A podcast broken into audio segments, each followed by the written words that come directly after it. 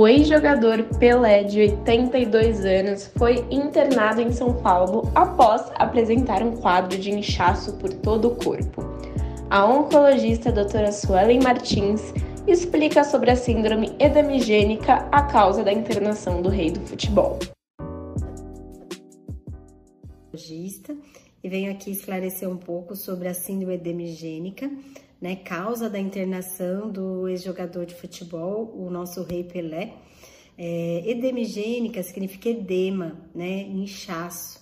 Então, normalmente essa síndrome existe um inchaço em grande parte do corpo. O edema ele pode ser causado por diversos fatores, desde uma doença cardíaca, uma insuficiência cardíaca, um problema renal, uma insuficiência renal, uma desnutrição grave também pode causar edema. E no caso do câncer, o edema ele pode ser causado quando algum dos órgãos esteja sendo afetado.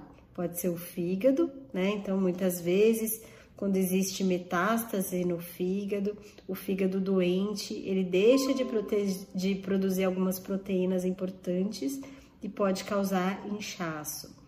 Outros fatores também são tromboses, né? Então, ter um câncer é um alto risco de trombose, então é bem importante a avaliação vascular nesses casos. E de um modo geral, nos exames laboratoriais é importante detectar, a gente consegue detectar essas questões das funções orgânicas dos órgãos, né? Como do fígado, do rim, do coração. Atrelado a isso, a gente né, associa exames de imagem para ver exatamente aquele órgão se ele está doente, se ele tem um comprometimento da sua função, como o fígado, como o coração. Então, existe aí uma integração de informações e muitas vezes a causa é multifatorial, não é só um órgão. Às vezes, mais de um órgão está com problema e causa aí essa retenção de líquido e essa síndrome de inchaço, que é a síndrome edemigênica.